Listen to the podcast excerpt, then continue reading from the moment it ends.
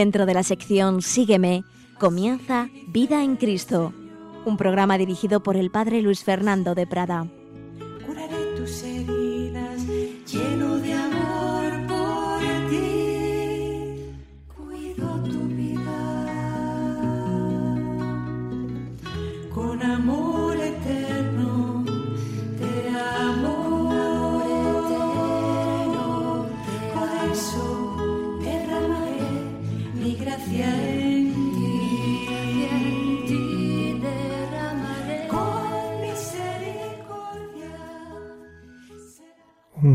Saludo, queridos oyentes, querida familia de Radio María. Aquí estamos un día más para profundizar con la ayuda del Señor, con su gracia, en nuestra fe, en nuestra doctrina dogmática para llevarla a la vida espiritual, en la Sagrada Biblia, para transformarla en vida de nuestra vida. Y hoy vamos a hacerlo con la ayuda incomparable del gran teólogo Joseph Ratzinger, Benedicto XVI en varias ocasiones hemos tomado capítulos de sus tomos, de sus libros, su libro en tres tomos, Jesús de Nazaret. Y vamos a hacerlo también hoy, puesto que es un libro que, eh, aunque no es evidentemente magisterio de la Iglesia, sino que lo escribió a título particular, pero evidentemente, aparte de ser de un gran teólogo, es de alguien con una visión, una integración de teología, de espiritualidad, de experiencia de la vida de la Iglesia inmensa y por ello será, pues no digo para ahora y para unos años, sino para mucho tiempo, sin ninguna duda, un libro de referencia que a los cristianos les ayudará, nos ayudará siempre, por un lado, a que nuestra fe esté basada no en cualquier cosa, sino en lo que realmente nos ha enseñado el Señor, está revelado en la Escritura, en la tradición, y por otro lado, una doctrina verdaderamente provechosa, que sea capaz de iluminar nuestra vida, que es de lo que se trata. Si la teología no nos sirve, no nos lleva a acercarnos a Dios, no nos hace mejores, pues sería una teología fría que no nos serviría de nada. Pues hoy vamos a ir muy al principio, al primer volumen que publicó, aunque en el orden lógico de la obra sería el segundo, el primer volumen de Jesús de Nazaret sobre la vida pública de Cristo y a su introducción, esa primera mirada al misterio de Cristo, una mirada al misterio de Cristo que nos va a dar un enfoque para toda la obra, presentando a Jesús como el nuevo Moisés. Y vamos a comenzar leyendo un texto del libro del Deuteronomio. Está Moisés hablando con Dios y el Señor le responde, según nos dice Deuteronomio 18, a partir del versículo 17. Está bien lo que han dicho. Suscitaré un profeta de entre sus hermanos como tú. Pondré mis palabras en tu boca, y les dirá todo lo que yo le mande. Yo mismo pediré cuentas a quien no escuche las palabras que pronuncien mi nombre. Y el profeta que tenga la arrogancia de decir en mi nombre lo que yo no le haya mandado, o hable en nombre de dioses extranjeros, ese profeta morirá. Y si dices en tu corazón, ¿cómo reconoceré una palabra que no ha dicho el Señor? Cuando un profeta hable en nombre del Señor y no suceda ni se cumpla su palabra, es una palabra que no ha dicho el Señor.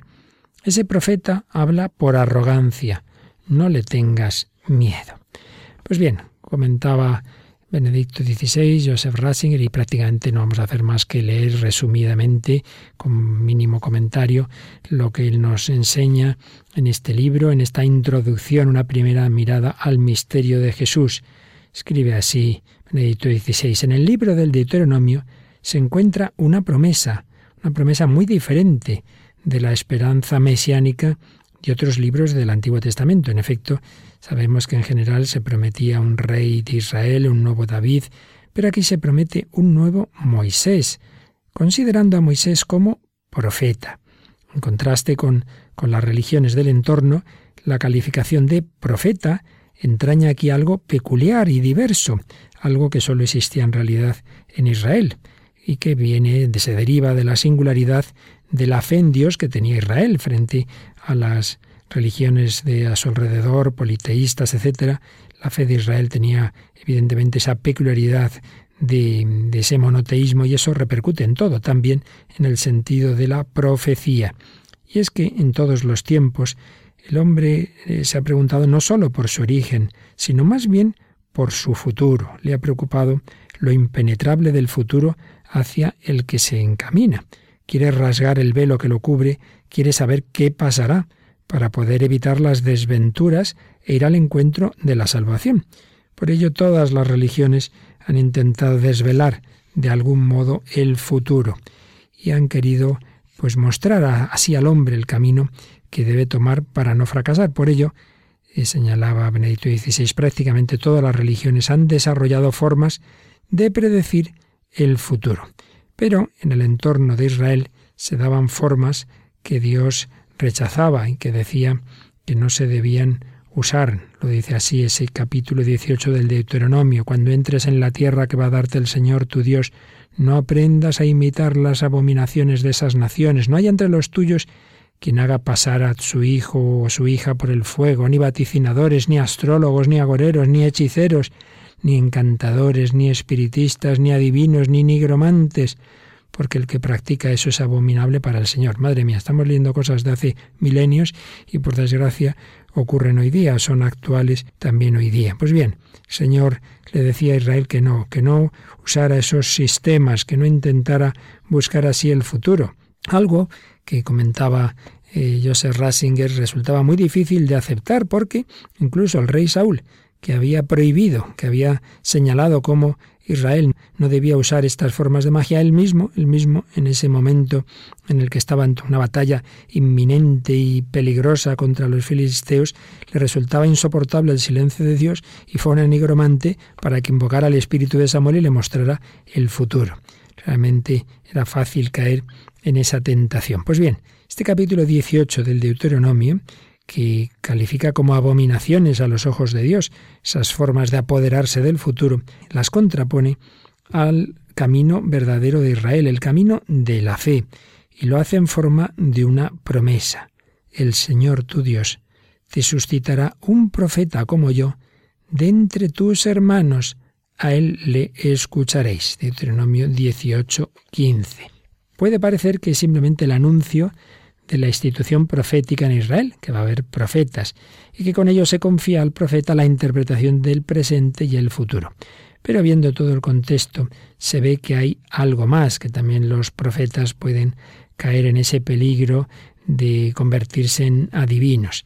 Tenemos que irnos al final del libro del Deuteronomio, este libro del Pentateuco, y al final, en el capítulo 34, cuando ya se nos habla de que ha muerto Moisés, dice así, no surgió en Israel otro profeta como Moisés, con quien el Señor trataba cara a cara, ni semejante a él en los signos y prodigios que el Señor le envió a hacer en Egipto contra el faraón, su corte y su país, ni en la mano poderosa en los terribles portentos que obró Moisés en presencia de todo Israel.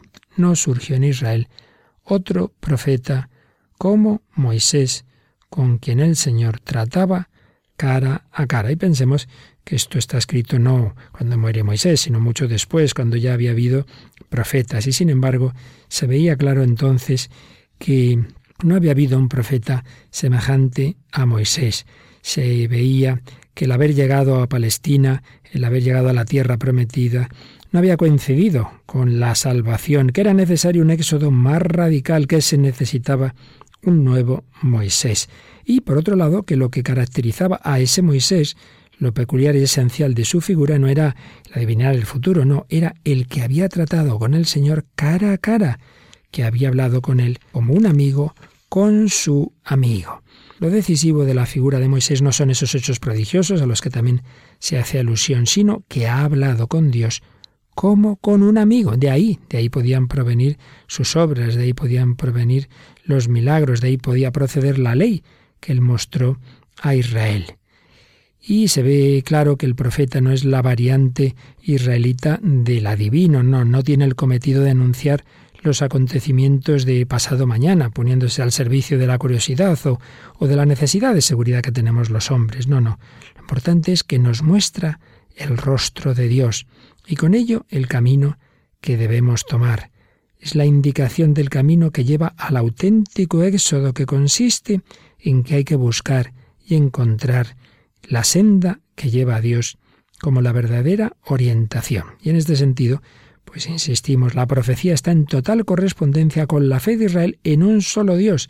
Es su transformación en la vida concreta de una comunidad ante Dios y en camino hacia Él. No surgió en Israel otro profeta como Moisés. Esta afirmación da un giro escatológico a la promesa de que el Señor tu Dios te suscitará un profeta como yo. Israel puede esperar en un nuevo Moisés que todavía no ha aparecido, ya aparecerá. Y la verdadera característica de ese profeta será que tratará a Dios cara a cara, como un amigo habla con el amigo. Su rasgo distintivo es, pues, el acceso inmediato a Dios, de modo que puede transmitir la voluntad y la palabra de Dios de primera mano, sin falsearla. Y esto es lo que salva, esto es lo que Israel y la humanidad estaban esperando. Pero aquí hace alusión eh, Benedicto XVI a otro texto muy importante del Éxodo, otro texto muy importante de Moisés. En este caso, el libro del Éxodo, capítulo 33, a partir del versículo 18. Dice así, según la versión de la Biblia de la Conferencia Episcopal Española. Entonces Moisés exclamó, Muéstrame tu gloria. Y él le respondió, Yo haré pasar ante ti toda mi bondad y pronunciaré ante ti el nombre del Señor, pues yo me compadezco de quien quiero y concedo mi favor a quien quiero. Y añadió, Pero mi rostro no lo puedes ver, porque no puede verlo nadie y quedar con vida. Luego dijo el Señor, Aquí hay un sitio junto a mí, ponte sobre la roca. Cuando pase con gloria te meteré en una hendidura de la roca y te cubriré con mi mano hasta que haya pasado. Después, cuando retire la mano, podrás ver mi espalda, pero mi rostro no lo verás. Muy impresionante. Moisés quiere ver a Dios, déjame ver tu gloria, pero Dios le dice, mi rostro no lo puedes ver. Sí, a Moisés le va a poner en un lugar cercano, en la hendidura de una roca, por ahí va a pasar Dios con su gloria, Dios le va a cubrir con su mano y al final retira la mano y podrás ver mi espalda, pero mi rostro no lo verás. Es un texto fundamental que se ha comentado mucho en la historia de la espiritualidad, ha sido fundamental en la historia de la mística judía y cristiana, y a partir de él se intentó establecer hasta qué punto puede llegar el contacto con Dios en esta vida, y dónde en cambio están los límites, los límites de la visión de Dios, de la visión mística. Queda claro que el acceso inmediato de Moisés a Dios que le convierte en el gran mediador de la revelación, en el mediador de la alianza, de la ley, tiene sus límites. No puede ver Moisés el rostro de Dios, aunque se le permite entrar en la nube de su cercanía y hablar con él como con un amigo. Así, la promesa de un profeta como yo lleva en sí una expectativa mayor todavía no explícita. Al último profeta, al que llegará al nuevo Moisés, a ese se le va a otorgar el don que no tuvo el primero, ver real inmediatamente el rostro de Dios y por ello poder hablar, basándose en que lo ve plenamente, no sólo por la espalda. Este hecho se relaciona de por sí con la expectativa de que el nuevo Moisés será el mediador de una alianza superior a la que Moisés podía traer en el Sinaí. Esto lo podemos ver leyendo en la carta a los Hebreos, capítulo 9. Se habla de esa nueva alianza, de una nueva alianza superior. Pues bien, toda esta introducción que nos hace Benedicto XVI en su libro Jesús de Nazaret, eh, nos la da para que nos demos cuenta de que en el Nuevo Testamento se nos va a presentar a Jesús como ese verdadero profeta, como ese nuevo Moisés, como aquel que realmente esperaba Israel, como aquel que se había prometido. Y concretamente aparece muy claro esto en el prólogo del Evangelio de San Juan. Al final de ese prólogo se nos dice así, a Dios nadie lo ha visto jamás. El Hijo único, que está en el seno del Padre, es quien lo ha dado a conocer. ¿Quién es ese verdadero profeta, el que habla en nombre de Dios, el que nos habla de Dios porque lo ha visto, no, no, no simplemente de oídas, sino por visión directa? Es Jesús. En Jesús se cumple la promesa del nuevo profeta. En él se ha hecho realidad lo que en Moisés era imperfecto. Él sí que vive ante el rostro de Dios cara a cara, no solo por la espalda. No, no, el Hijo está eternamente mirando al Padre. En el texto griego del prólogo de San Juan al principio, el primer versículo se nos dice, al principio era el verbo, el verbo estaba en Dios y el verbo era Dios, pero dicen los expertos en griego que propiamente lo que dice estaba prostonción, es decir, mirando, mirando hacia Dios, hacia el Padre.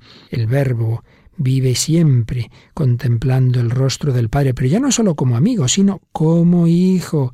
Vive en la más íntima unidad con el Padre. Solo partiendo de esta afirmación, nos dice Joseph Ratzinger, se puede entender verdaderamente la figura de Jesús que aparece en el Nuevo Testamento. En ella se fundamenta todo lo que se nos dirá sobre las palabras, las obras, la pasión y la gloria de Jesús. Si se prescinde de este auténtico baricentro, no se percibe lo específico de la figura de Jesús que se hace entonces contradictoria y en definitiva incomprensible. Si Jesús no es el Hijo Eterno que está contemplando al Padre, no se entiende nada. Es desconcertante. La reacción de los oyentes de Cristo fue clara. Esta doctrina que nos da Jesús no procede de ninguna escuela, no habla como los escribas, no, no habla con autoridad.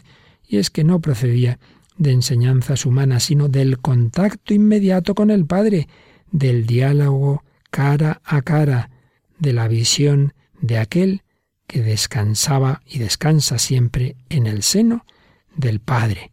No es la palabra de un profeta más, es la palabra del Hijo. Por ello, para entender a Jesús, concluye esta introducción eh, Benedicto XVI, para entender a Jesús resultan fundamentales las repetidas indicaciones de que se retiraba al monte y allí oraba noches enteras, estaba a solas con el Padre. Estas anotaciones frecuentes en el Nuevo Testamento, sobre todo en el Evangelio de San Lucas, sobre la oración de Cristo, nos permiten asomarnos a la existencia filial de Jesús, nos permiten entrever el origen último de sus acciones, de sus enseñanzas y de su sufrimiento. Este orar de Jesús es la conversación del Hijo con el Padre, en la que están implicadas la conciencia y la voluntad humanas, el alma humana de Jesús, de forma que la oración del hombre pueda llegar a ser una participación en esa comunión del Hijo con el Padre, que nuestra oración pueda ser participación de la oración de Cristo. Recordaba Benito XVI la tesis de aquel hombre no creyente, Harnack, según la cual el anuncio de Jesús sería un anuncio del Padre, un no creyente quiero decir en Cristo como, como Dios, sería sí un anuncio del Padre, pero del que el Hijo no formaría parte. Según Harnack, realmente la cristología no está en el anuncio de Jesús, Jesús no habla de sí mismo. Pero dice Benedicto XVI, es una tesis que se desmiente por sí sola, porque si Jesús puede hablar del Padre como lo hace, es precisamente porque es el Hijo, porque está en comunión filial con Él. Por eso, la dimensión cristológica, el misterio del Hijo como revelador del Padre, la cristología, está presente en todas las palabras y obras de Jesús. Aquí resalta otro punto importante. La comunión de Jesús con el Padre comprende el alma humana de Cristo en el acto de la oración. Quien ve a Jesús, ve al Padre. De este modo, el discípulo que camina con Jesús se verá implicado con él en la comunión con Dios. Y esto es lo que realmente salva, el trascender los límites del ser humano, algo para lo cual está ya predispuesto desde la creación, como esperanza y posibilidad por su semejanza con Dios. Estas últimas líneas son de una gran profundidad. El hombre ha sido creado a imagen y semejanza de Dios y llamado a la comunión con Él, pero esa, esa comunión con Él se realiza en Cristo. El Hijo Eterno que está unido sustancialmente al Padre desde toda la eternidad nos va a dar su Espíritu Santo que nos va a incorporar a Él, nos va a incorporar a su oración. Podemos ser hijos en el Hijo, podemos contemplar al Padre, podremos contemplarle cara a cara, porque el Hijo nos mete en sí mismo, nos mete en su corazón. Es como si dijéramos, nos introduce en un ascensor que nos lleva allí, al cielo, y así podemos contemplar a Dios para toda la eternidad. Vamos a dar gracias al Señor, al Señor Jesús, nuestro Redentor. Gracias a Él podemos nosotros llegar al Padre. Quien me ha visto a mí ha visto al Padre. Yo soy el camino, la verdad y la vida.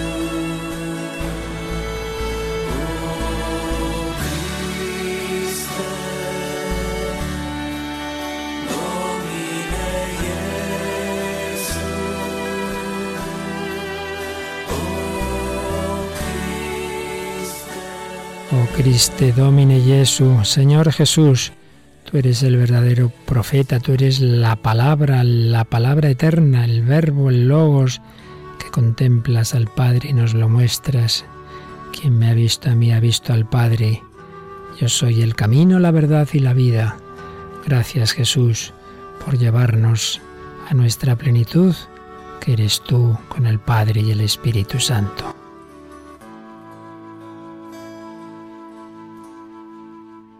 Jesús comenzó su vida pública.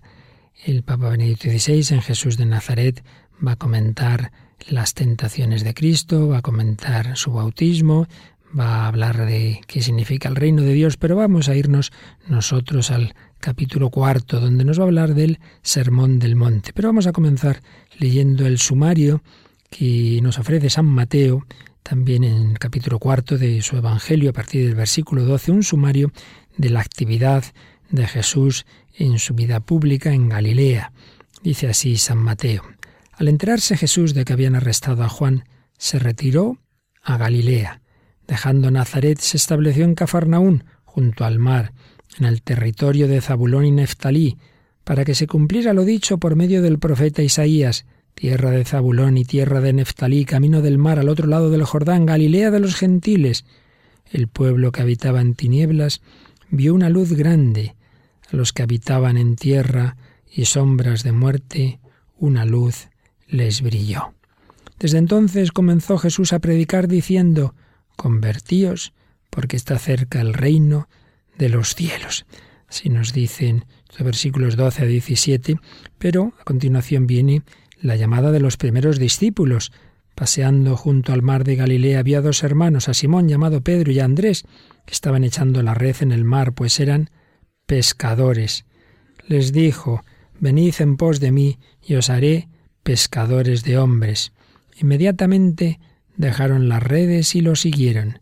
Y pasando adelante vio otros dos hermanos, a Santiago, hijo de Zebedeo, y a Juan, su hermano, que estaban en la barca repasando las redes con Zebedeo, su padre, y los llamó. Inmediatamente dejaron la barca y a su padre y lo siguieron.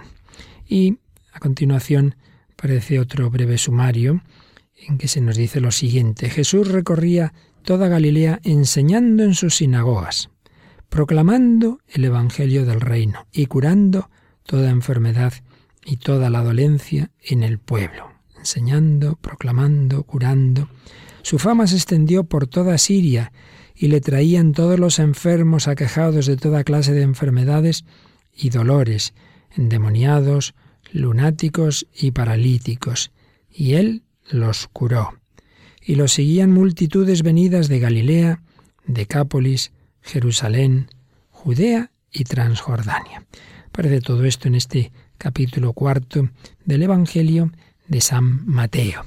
Y comentaba al respecto eh, Benedicto XVI en, este capítulo cuarto también de su libro, titulado El Sermón de la Montaña, este capítulo, en primer lugar, como San Mateo va mostrando cómo se cumplen las profecías eh, mesiánicas en Jesús. Ya sabéis que San Mateo escribe pensando en los judíos y por ello es el evangelista que más resalta ese cumplimiento de lo que estaba anunciado en el Antiguo Testamento en Jesucristo. Y por ejemplo, aparece aquí esta alusión a que Jesús está predicando en Galilea. Y alguno diría, pero bueno, ¿cómo es que el Mesías viene de Galilea y no viene de Jerusalén, no viene de Judea? Y entonces recuerdas a Mateo que sí, sí, ya había un texto del profeta Isaías, tierra de Zabulón, tierra de Neftalí, camino del mar, Galilea de los gentiles, el pueblo que habitaba en tinieblas, vio una luz grande.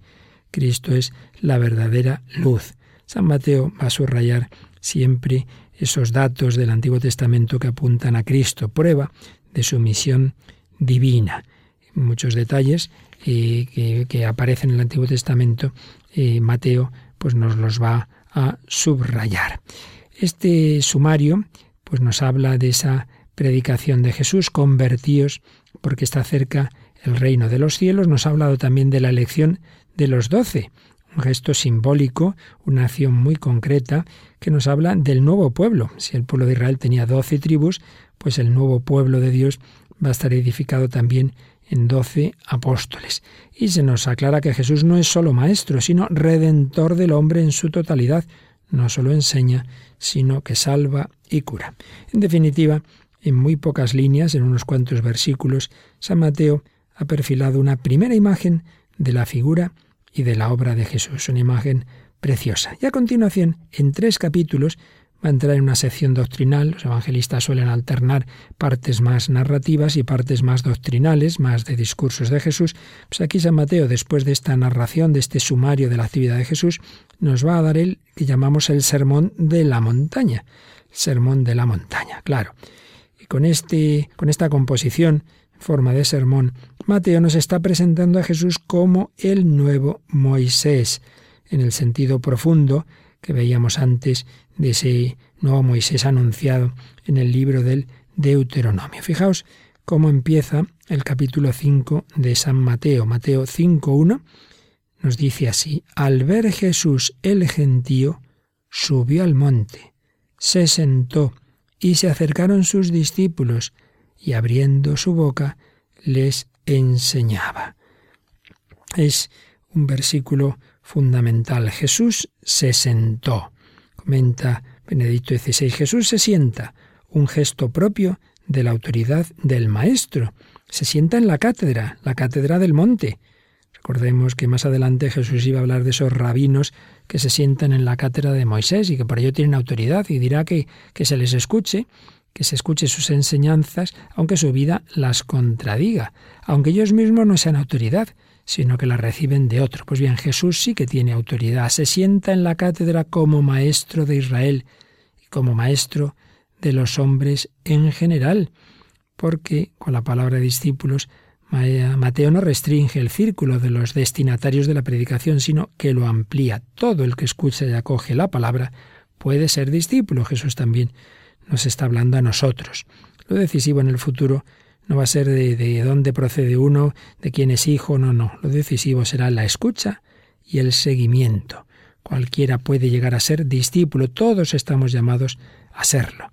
Así pues, la actitud de ponerse a la escucha de la palabra da lugar a un nuevo pueblo, a un Israel más amplio, un Israel renovado, que no excluye ni anula el antiguo, pero lo supera y lo abre a lo universal. Jesús se sienta en la cátedra de Moisés, pero como el Moisés más grande que extiende la alianza a todos los pueblos. De este modo, señala Joseph Ratzinger, se aclara también el significado del monte.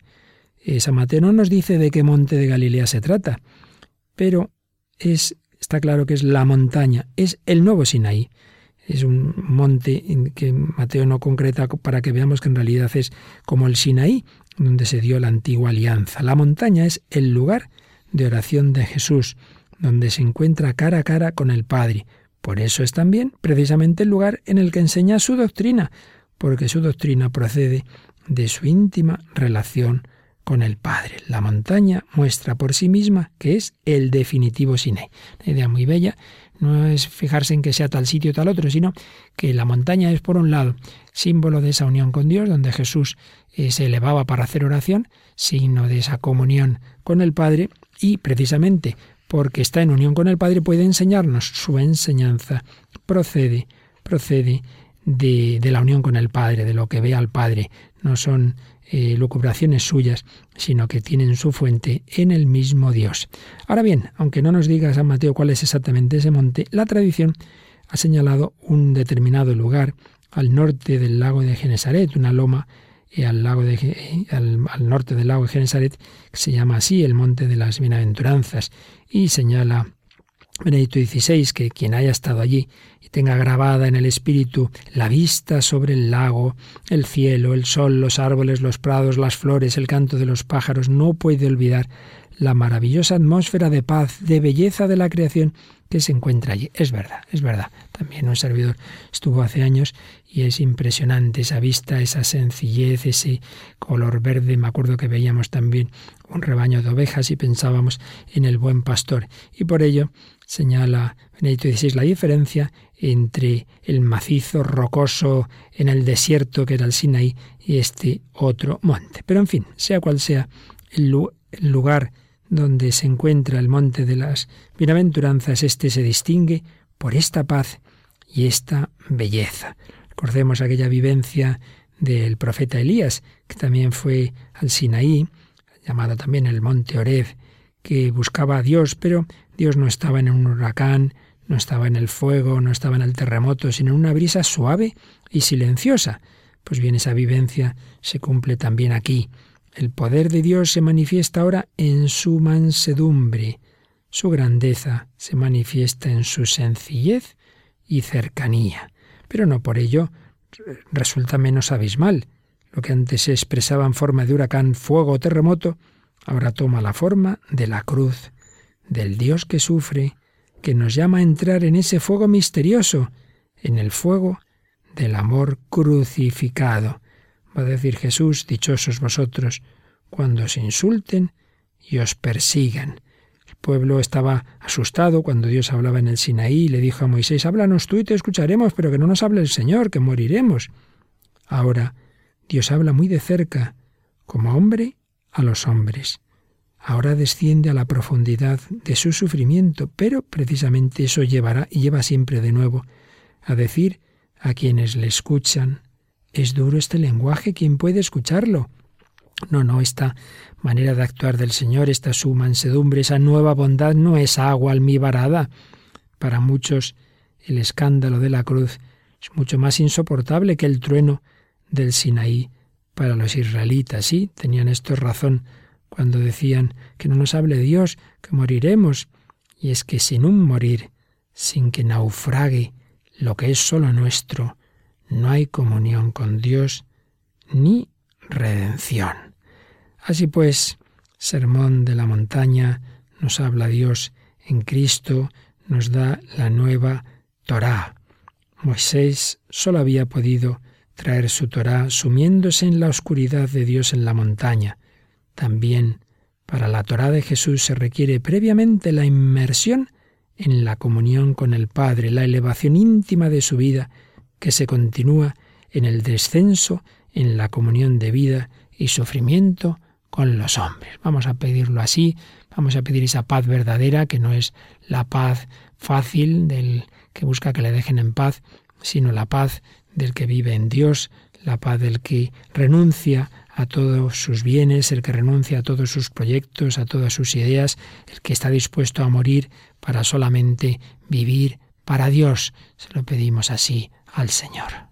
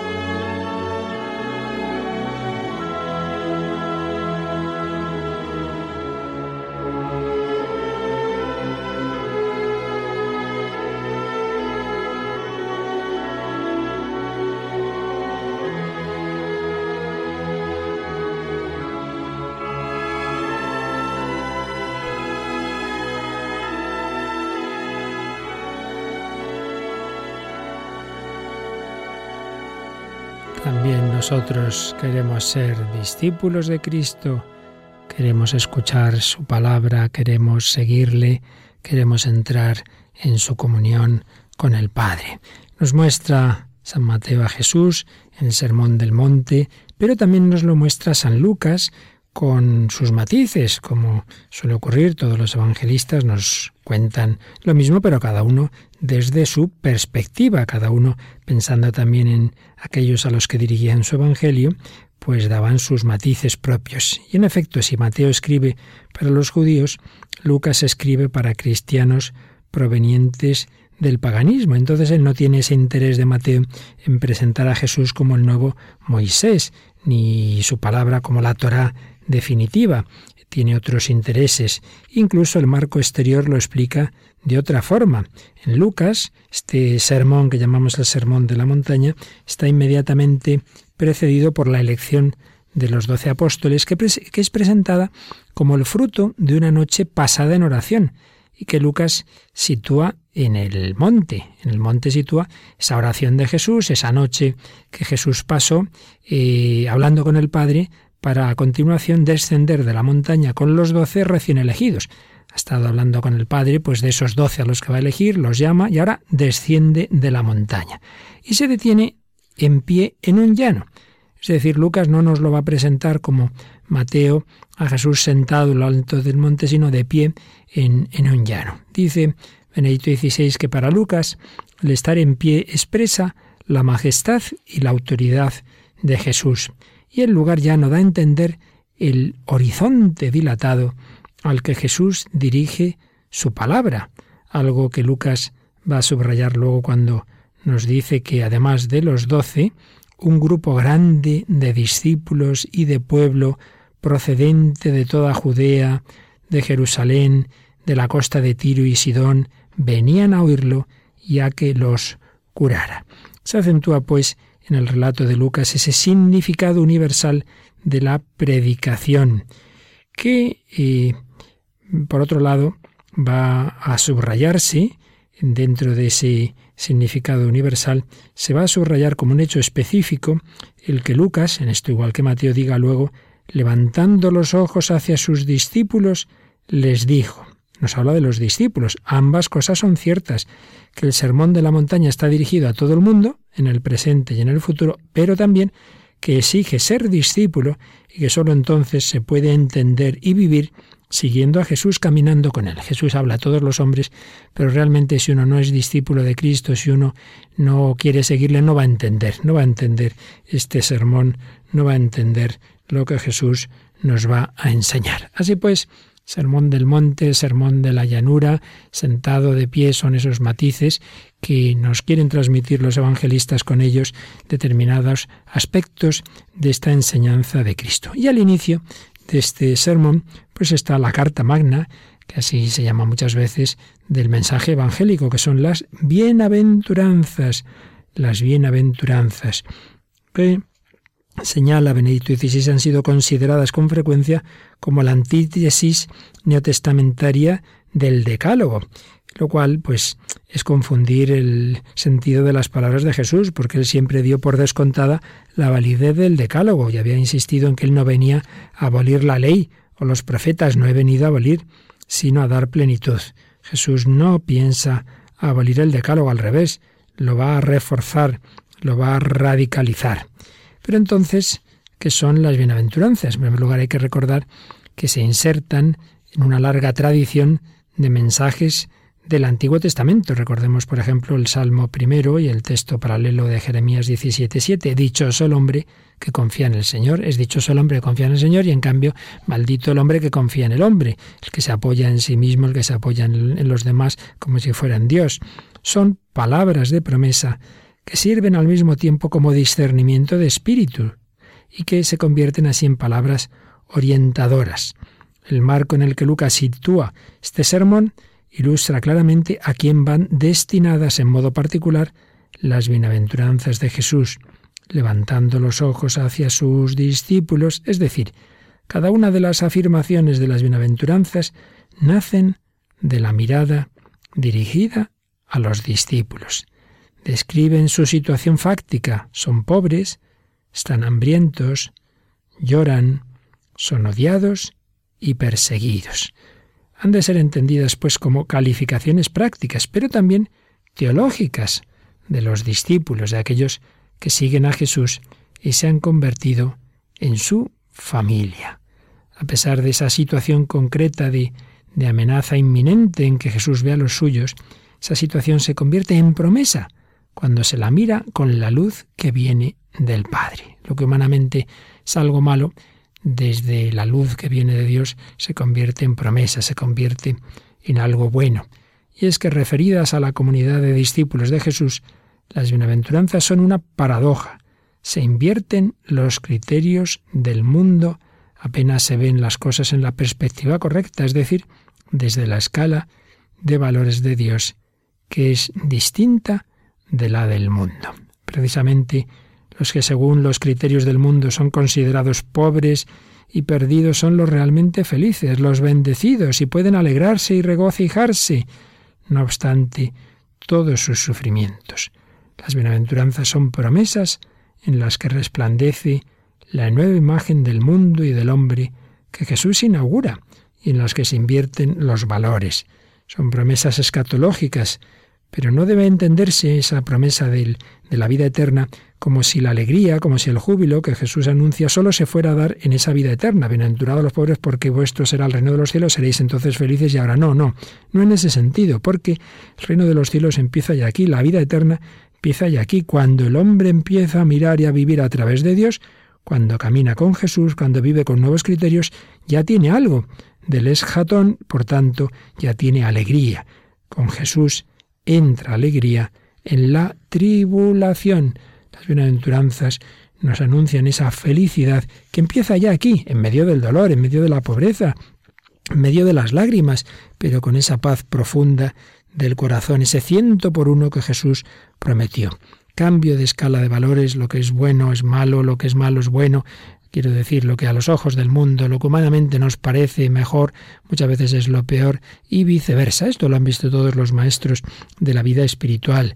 Por hacer referencia, como hacemos con frecuencia en estas reflexiones, a los ejercicios espirituales de San Ignacio, pues es lo que San Ignacio pretende con esas meditaciones de las dos banderas, de los tres binarios, de las tres maneras de humildad, en las que da elementos de oración y de discernimiento al ejercitante para que se dé cuenta de que aunque él diga sí, sí, yo quiero seguir a Cristo, pero luego muchas veces su mentalidad es mundana, sigue la bandera de Satanás, que propone un camino de riquezas, un camino de éxitos humanos, de vanidad, de apoyarse en uno mismo, en sus títulos, en su simpatía, en sus cualidades, en lo que vale, que no es que sean cosas malas, pero que cuando uno se apoya en todo eso, cuando uno se apoya en esos valores, pues poco a poco el demonio le va autonomizando, va haciendo que no ponga su confianza en el Señor, que crea que el apostolado le va a ir bien, pues eso, por sus cualidades, por lo bien que habla, porque tiene tales medios, tales instrumentos que habrá que usar quizá, pero que no hay que poner en ellos la confianza, la bandera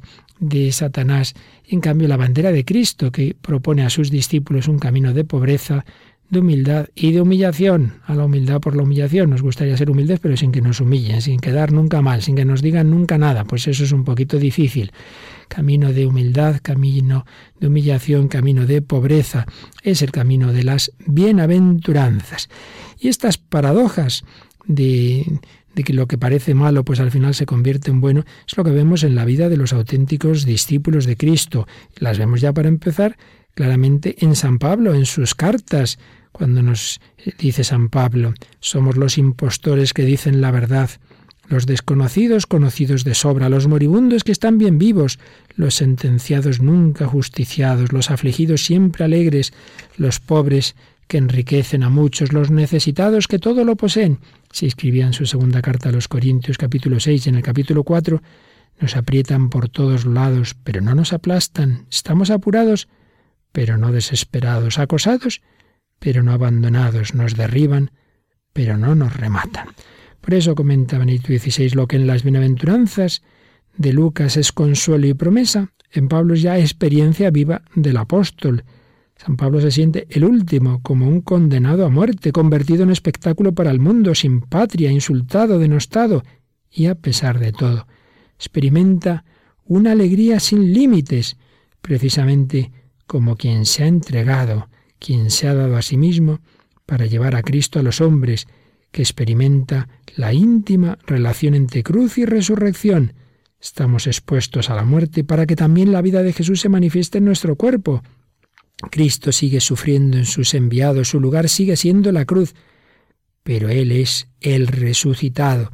Y si el enviado de Jesús en este mundo está aún inmerso en la pasión de Jesús, ahí se puede percibir también la gloria de la resurrección que da una alegría, una beatitud mayor que toda la dicha que se haya podido experimentar antes en el mundo. Solo ahora sabe lo que es realmente la felicidad, la auténtica bienaventuranza, y al mismo tiempo se da cuenta de lo mísero que era lo que según los criterios habituales mundanos se consideraba como satisfacción y felicidad. En definitiva, en esas paradojas vividas por San Pablo, que se corresponden con las paradojas de las bienaventuranzas, se manifiesta también lo que San Juan va a expresar cuando él describe la cruz del Señor como glorificación, como elevación, como entronización en las alturas de Dios. Es un aspecto muy subrayado por los comentaristas del cuarto evangelista, que San Juan reúne en una palabra cruz y resurrección, cruz y elevación. La cruz es el acto del éxodo, el acto del amor que se toma en serio y llega hasta el extremo, y por ello es el lugar de la gloria, del auténtico contacto y unión con Dios, que es amor. En definitiva, Vemos en Pablo, vemos en Juan dos aspectos. Uno, que las bienaventuranzas expresan lo que significa ser discípulo. Se hacen concretas y reales cuanto más los discípulos realmente se entregan a su misión, como lo hizo San Pablo. Lo que significa no se puede explicar de modo teórico, se proclama en la vida, en el sufrimiento y en la misteriosa alegría del discípulo que sigue plenamente al Señor. Y el segundo aspecto, que está muy claro, es el carácter cristológico de las bienaventuranzas. En el fondo Jesús nos está dando la descripción de sí mismo. Lo dice el catecismo, que las bienaventuranzas reflejan el rostro de Cristo. El discípulo está unido al misterio de Jesús y su vida está inmersa en la comunión con Él. Vivo yo, pero no soy yo, es Cristo quien vive en mí, dirá San Pablo. Las bienaventuranzas son la transposición de la cruz y la resurrección a la existencia del discípulo, pero si son válidas para los discípulos es porque primero se han hecho realidad en Cristo como prototipo. Señala Benedicto XVI que esto aparece especialmente claro en la versión de las bienaventuranzas de San Mateo. Son como una velada biografía interior de Jesús, como un retrato de su figura. Él, que no tiene dónde reclinar la cabeza, es el auténtico pobre. Él, que puede decir de sí mismo, venid a mí, porque soy manso y humilde de corazón, es el realmente humilde. Él es el verdaderamente puro de corazón, por eso puede contemplar a Dios sin cesar. Es constructor de paz, es aquel que sufre por amor de Dios. En las bienaventuranzas se manifiesta el misterio de Cristo mismo y nos llaman a entrar en comunión con Él, pero precisamente por su oculto carácter cristológico, las bienaventuranzas son señales que indican el camino también a la Iglesia, que debe reconocer en ellas su modelo, orientaciones para el seguimiento que afectan a cada fiel, si bien de manera diferente según las diversas vocaciones.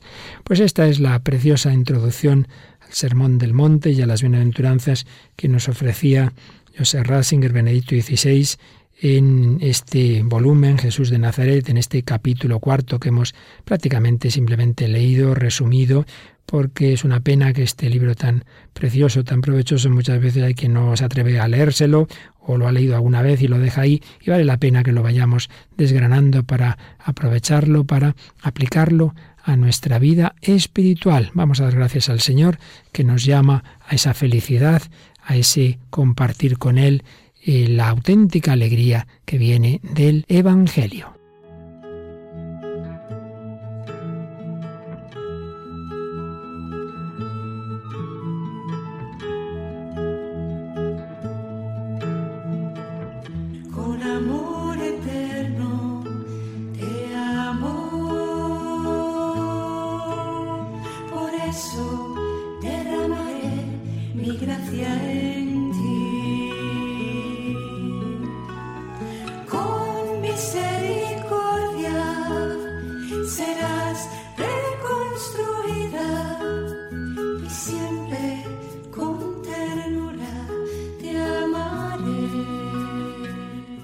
Escuchado en Radio María, dentro de la sección Sígueme, Vida en Cristo, un programa dirigido por el Padre Luis Fernando de Prada.